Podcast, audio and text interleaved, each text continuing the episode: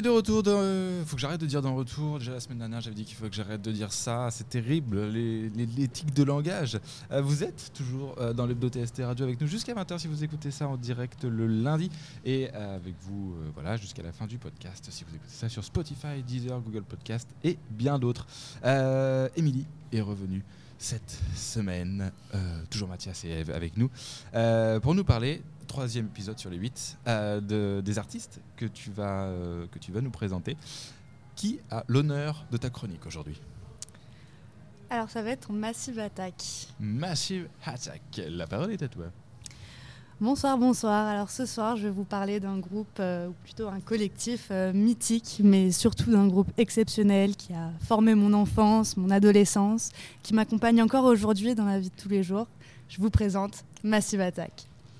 Alors, originaire de Bristol, en Angleterre, ce groupe est notamment précurseur de la musique et du mouvement trip-hop. Néanmoins, ils arrivent très bien à lier les genres musicaux entre eux, comme donc le trip-hop, la musique ambiante, le rock expérimental et le dub. Massive Attack se sont essentiellement produits sur les labels mondialement connus EMI et Virgin Records.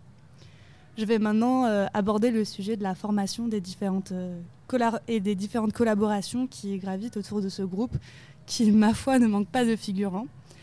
Euh, initialement, le groupe se forme avec euh, Robert Del qui est aussi connu comme artiste graffiti sous le nom de 3D, Andrew Thaws, connu comme Tricky sur scène, Grant Marshall comme Daddy G et Andrew Valls comme Mushroom, qui donc euh, tous commencent donc à travailler ensemble à partir de 1988.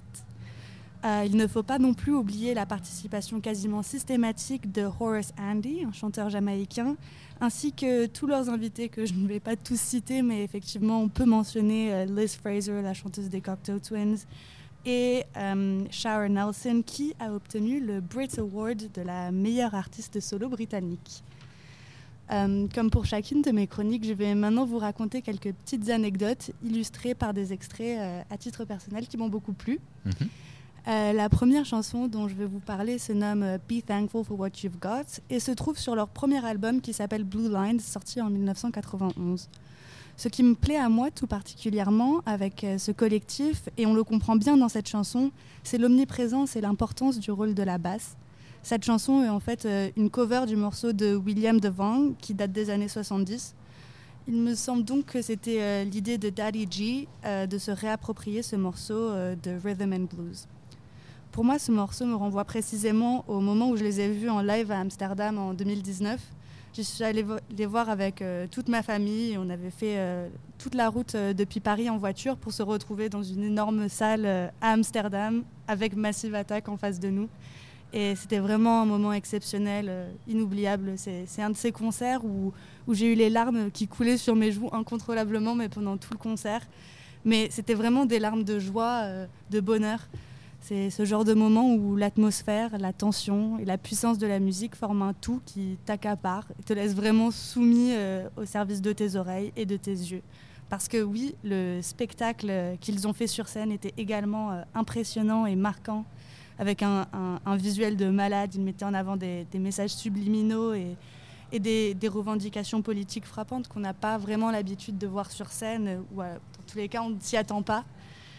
Euh, je vais arrêter de blablater, je vais vous laisser écouter le morceau euh, avec, une, avec une ligne de basse prédominante et une voix emblématique du mouvement Rhythm and Blues et Soul des années 70.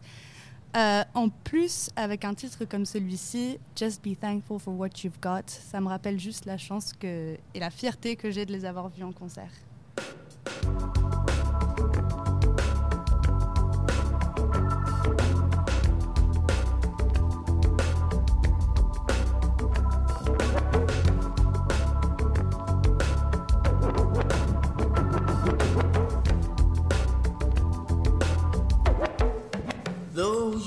Sunday night.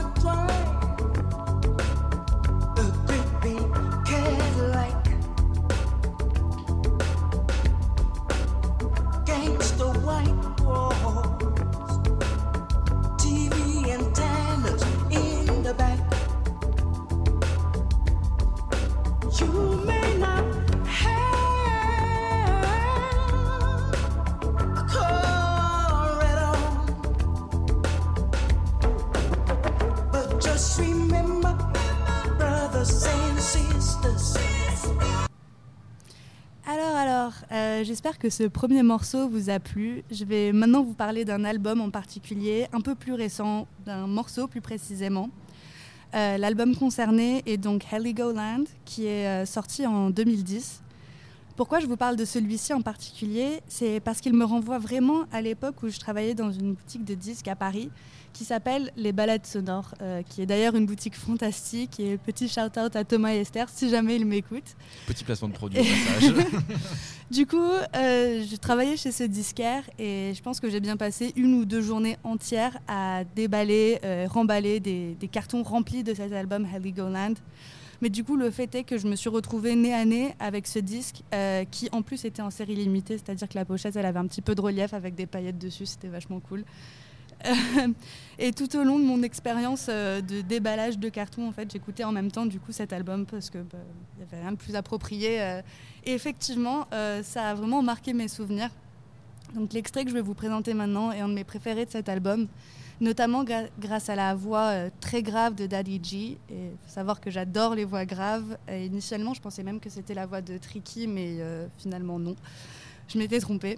Du coup, ce morceau euh, où Daddy G, Robert Dalmager et Horace Andy chantent tous les trois sur un rythme qui, qui se glisse sous la peau avec énormément d'intensité et de retenue, c'est un morceau très int- intéressant à découvrir si vous ne le connaissez pas déjà de Massive Attack. Je vous laisse l'écouter. Il s'appelle Splitting the Atom. The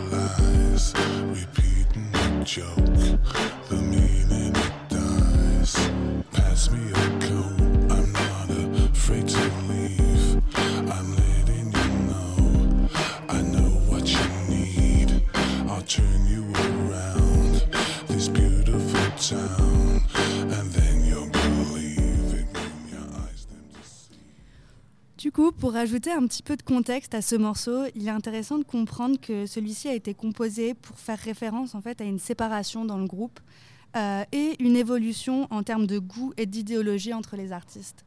Euh, Daddy a mentionné dans une interview euh, sur Clash Music que euh, ce morceau représente dans un premier temps leur incarnation de The Wild Bunch, qui était leur pseudo avant de devenir Massive Attack puis ensuite leur expérience euh, en tant que groupe, en tant que collectif, en tant que Massive Attack, et ensuite individuellement euh, comment ils se sont euh, éloignés de leur idéologie de base, comment chacun a suivi leur propre chemin, se déclinant en quelque sorte en différentes fractions, d'où le titre de cette chanson, Splitting the Atom, qui signifie en français diviser l'atome. Comprend donc en ce sens que l'atome représente Massive Attack comme un collectif. Pour finir, euh, je vais vous jouer un, dernier morceau euh, juste pour le plaisir, qui est euh, beaucoup plus connu, mais qui est également intéressant parce qu'il nous permet de comprendre les différents aspects et genres que peuvent incarner Massive Attack. Cette chanson s'appelle Paradise Circus. Merci de m'avoir écouté et à la semaine prochaine.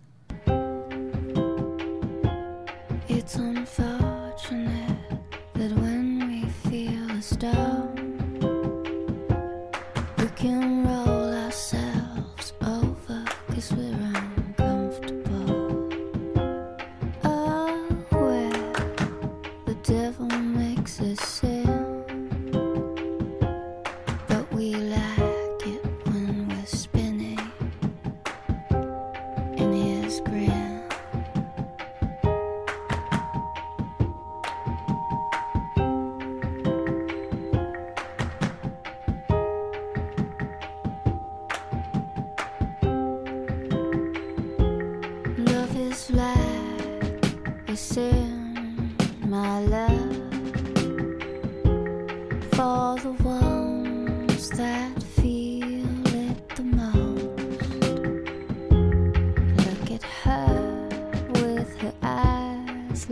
a flame.